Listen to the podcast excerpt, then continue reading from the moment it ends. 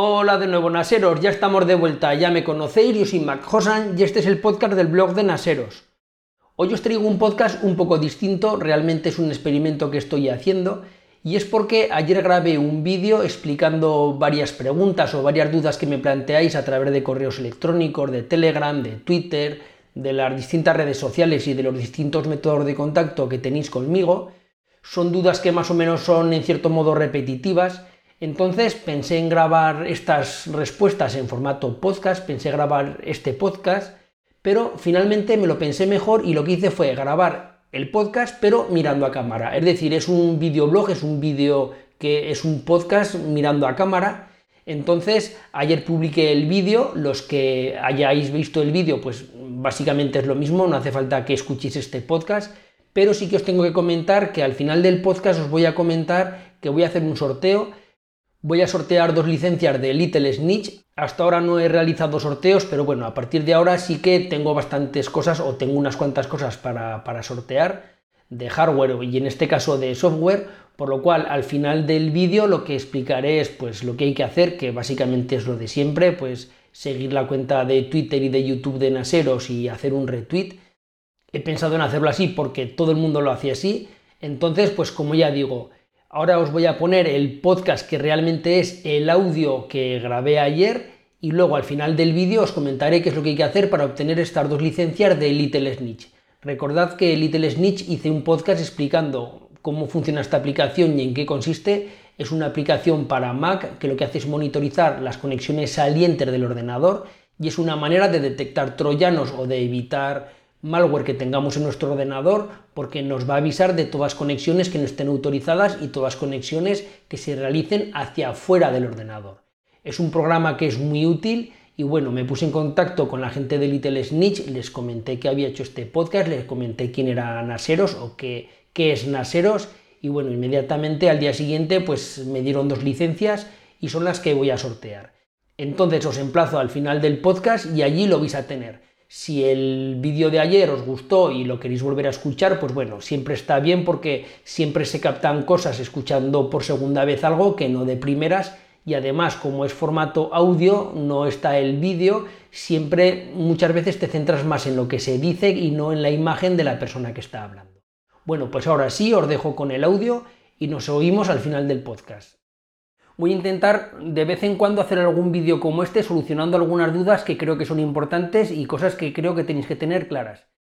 En primer lugar, el otro día puse que en la actualización que hubo última de Synology estaba actualizando el NAS y se me fue la luz, se fue la luz de la casa y menos mal que tengo un SAI y gracias a tener un SAI pues nos interrumpió la actualización y no tuve ningún problema.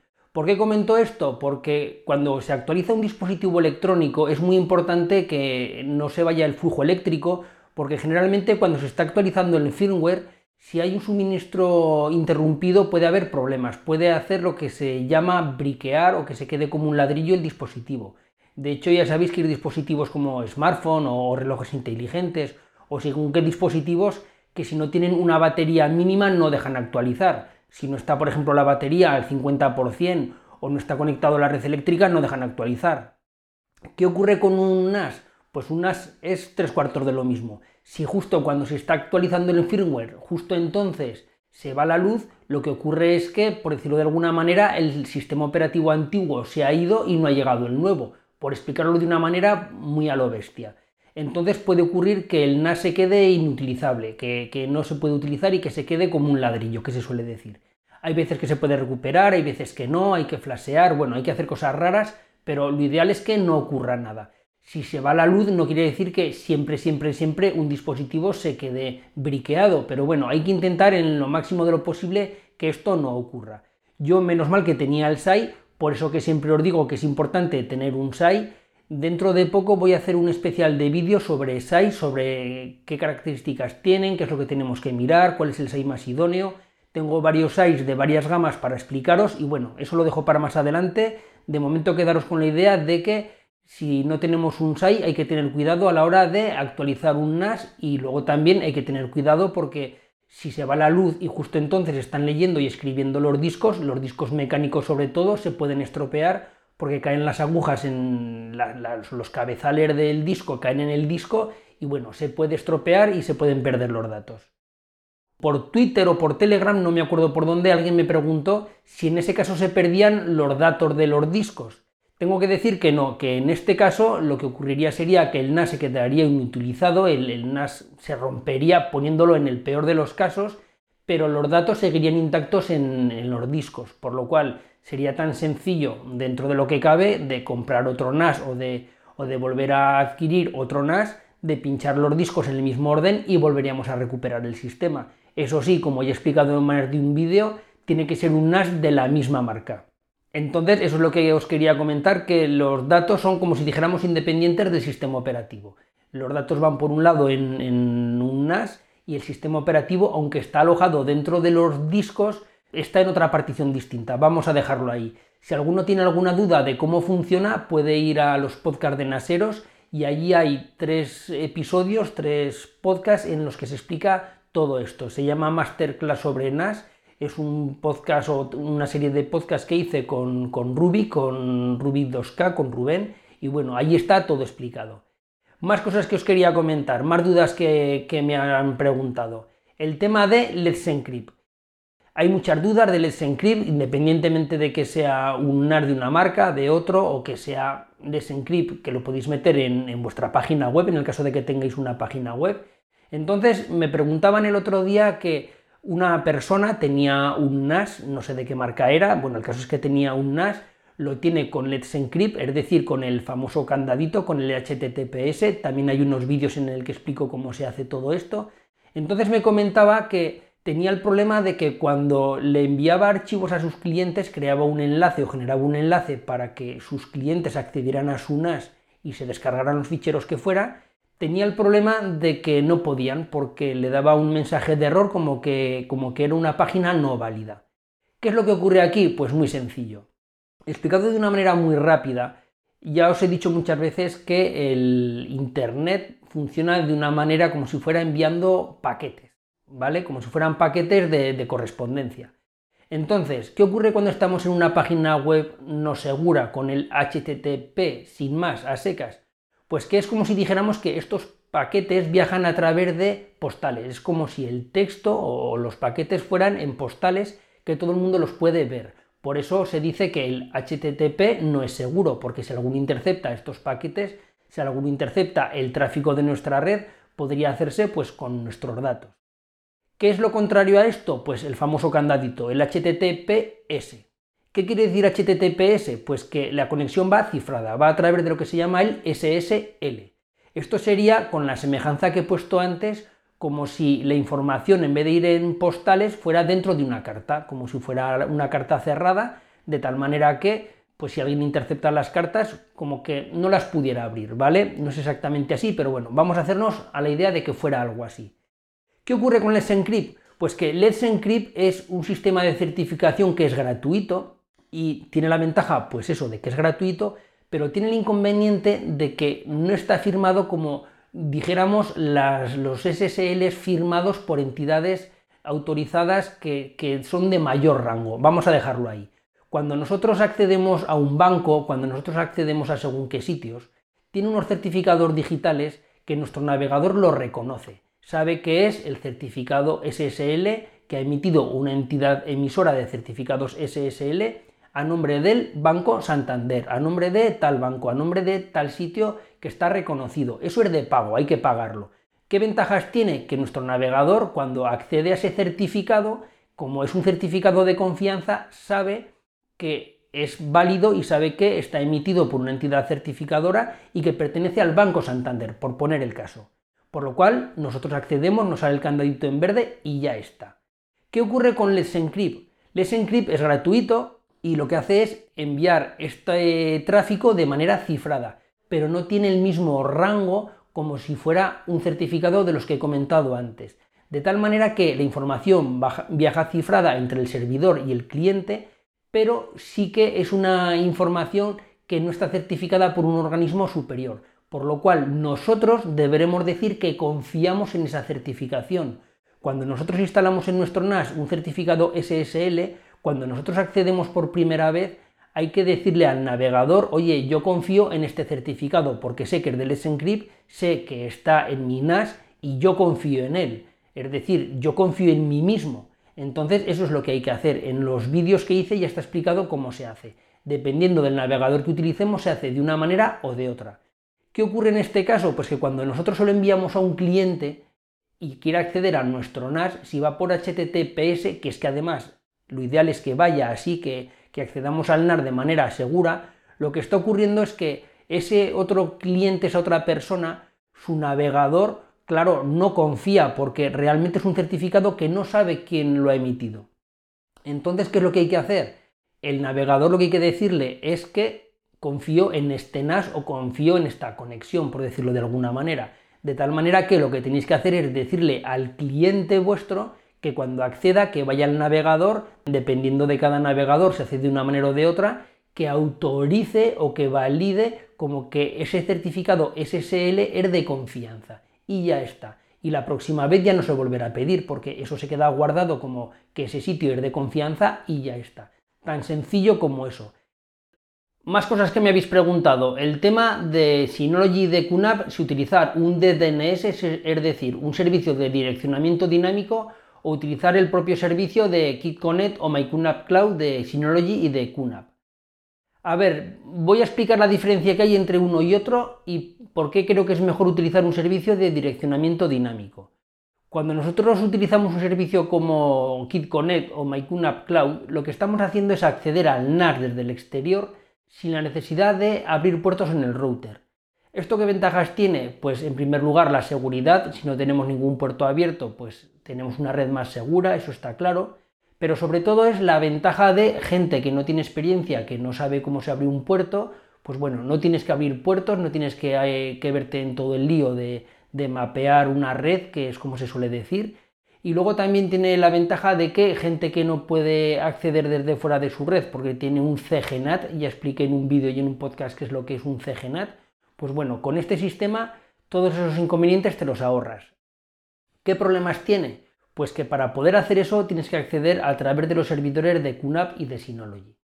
Cuando queremos acceder desde una red exterior, cuando queremos acceder desde fuera de nuestra red, como es lógico, tenemos que tener localizada nuestra IP pública, tenemos que saber cuál es nuestra IP. Entonces, claro, si no tenemos un servicio de direccionamiento dinámico, no lo podemos saber. ¿Cómo se hace esto? Pues se hace básicamente como cuando nosotros nos conectamos para leer una página web o nos conectamos a un sitio así. Es lo que se llama una conexión inversa, la que hacemos nosotros de tal manera que nuestro NAS busca el servidor de Synology o el servidor de QNAP le dice dónde está y pasando a través de ese servidor, pasando la información a través del servidor de QNAP o de Synology, podemos acceder desde fuera de nuestra red a nuestro NAS. Como ya digo, el inconveniente está en que tenemos que pasar por los servidores de QNAP o de Synology, hablando siempre de estas marcas. Con otras marcas sería exactamente igual. Si nosotros queremos acceder para consultar un fichero pequeño, para un documento de Word, de Excel, descargar dos fotos, no vamos a tener ningún problema. Pero si ya son ficheros grandes porque queremos acceder desde fuera pues para transferir una película de un sitio a otro o para ver una película en tiempo real, sobre todo si es una película con un bitrate bastante alto, pues claro, tenemos el problema de que saturamos el servidor de de Synology, la conexión nos va lenta, es decir, está pensado para cosas pequeñas y no para cosas grandes. Y luego también está todo el tema de la privacidad, porque quieras que no, estás pasando por servidores que no son tuyos. Desde luego que una Synology no se van a poner a mirar qué es lo que estás transfiriendo, pero bueno, para los que sean más quisquillosos de la seguridad, quieras que no, pasas por un servidor que está fuera de tu control. ¿Cuál es mi consejo? Mi consejo es que siempre que podéis utilicéis un servicio de direccionamiento dinámico, un DDNS que se llama, QNAP tiene el suyo gratuito, Synology tiene el suyo, luego también están los de NoIP, DNS.org, hay muchísimos servicios de estos. De tal manera que es un enlace directo entre tu cliente o desde tu teléfono, tu ordenador, desde donde estés fuera de tu red, hacia tu NAS. No hay un servidor intermedio y ya dependes pues, de la velocidad que tengas en tu red y ya está.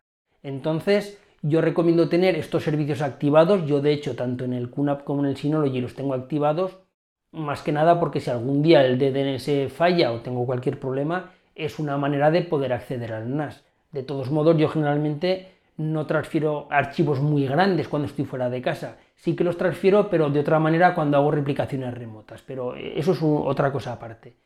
Entonces, bueno, yo recomiendo que, lo tengáis activado, pero que no lo uséis, que lo uséis solo en caso de, de necesidad. Otra duda que me habéis preguntado, el tema de el hosting tenerlo dentro de vuestro NAS. Es una pregunta que es muy recurrente de muchos de vosotros tenéis un NAS y claro, pues queréis tener una web o tenéis una web en un hosting y me preguntáis, oye, ¿me puedo ahorrar el hosting y alojar mi página web en mi NAS? Sí, sí que se puede. Pero en según qué casos lo recomiendo y en según qué casos no.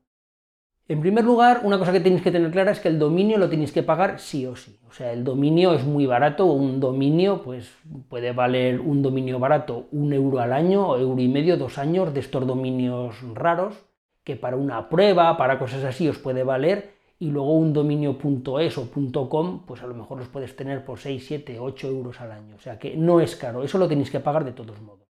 Lo que encarece es el hosting. Si vosotros tenéis una página web, pues yo qué sé, la página web del club de fútbol del niño o del equipo de fútbol del niño, una que habéis montado con unos amigos, una página web que tiene muy poco tráfico, pues sí que la podéis poner. ¿Qué ocurre? Que aunque tengamos conexiones muy rápidas en casa, aunque tengamos conexiones de 500 megasimétricos, de 300 o de incluso un gigasimétrico que tenemos ya hoy en día, aunque tengamos este tipo de conexiones muy rápidas, influyen muchos factores como el ping y otras cosas que no tenemos nosotros en nuestra casa la misma red que la que puede tener un hosting profesional, por decirlo de alguna manera.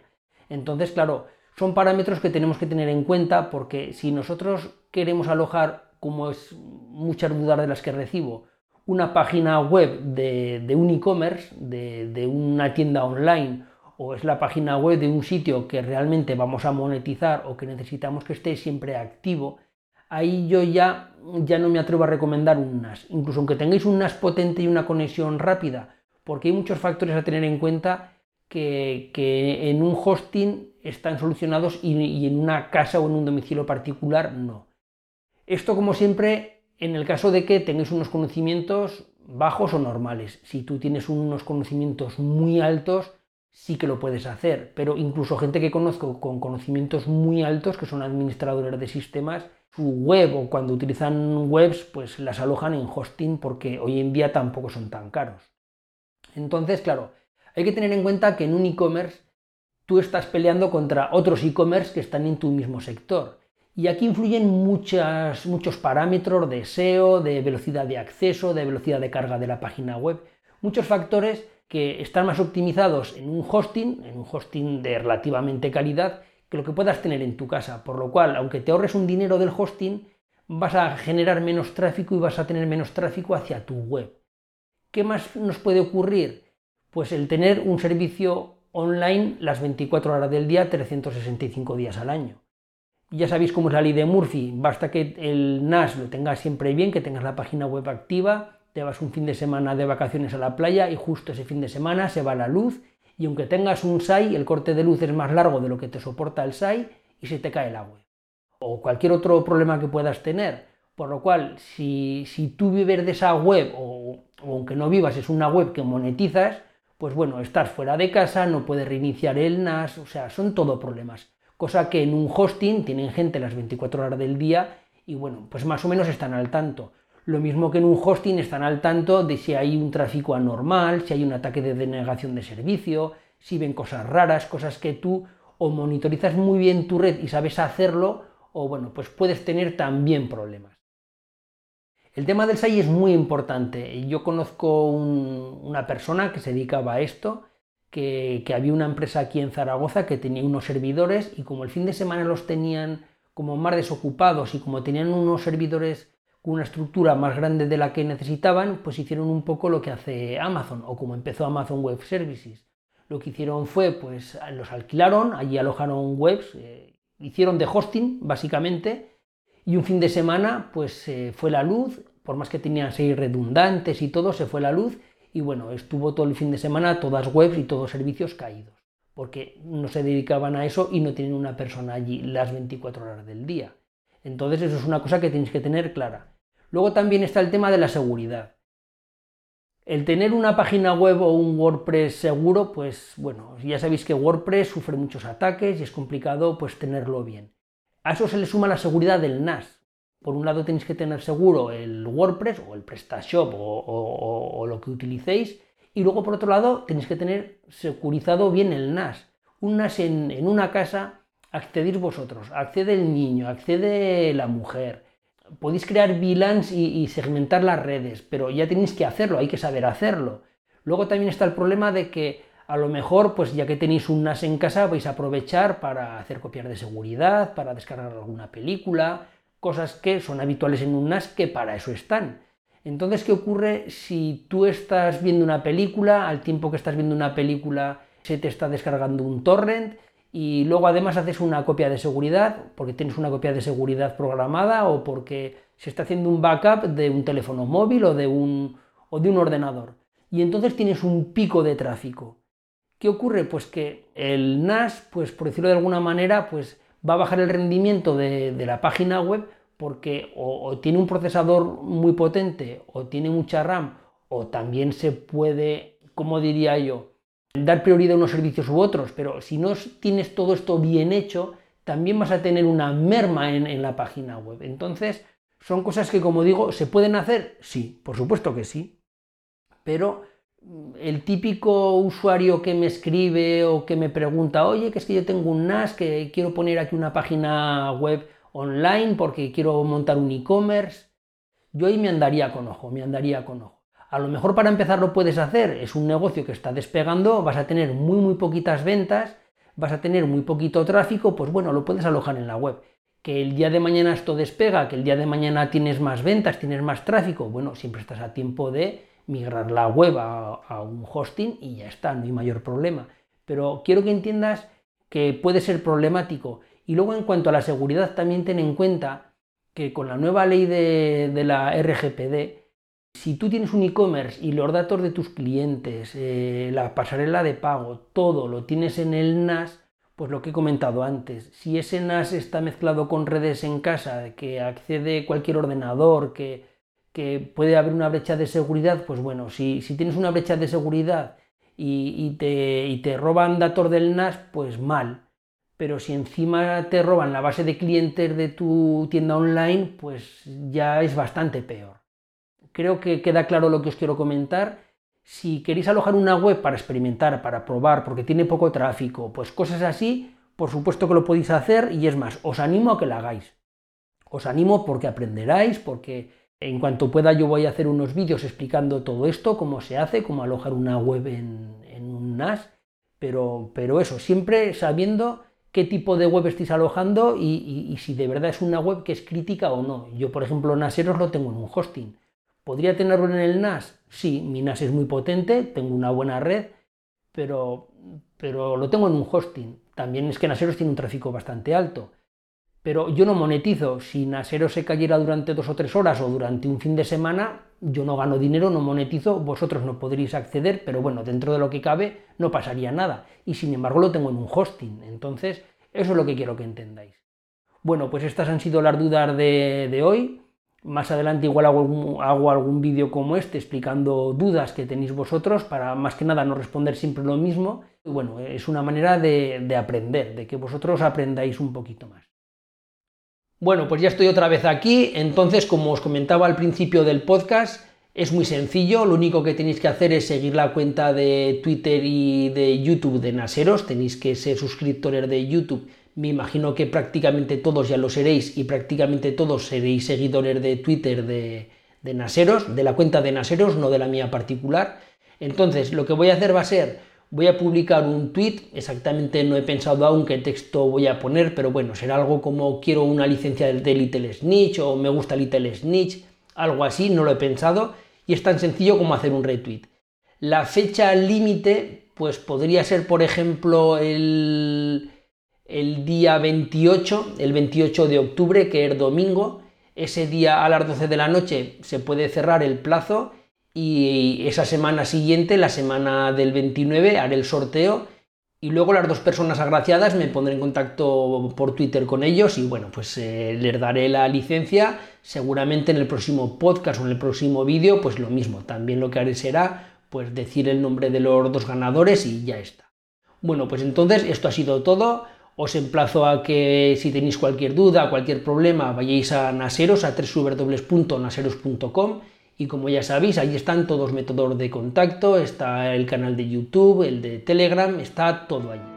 Esto ha sido todo, nos oímos en la próxima, un saludo y adiós, bye bye.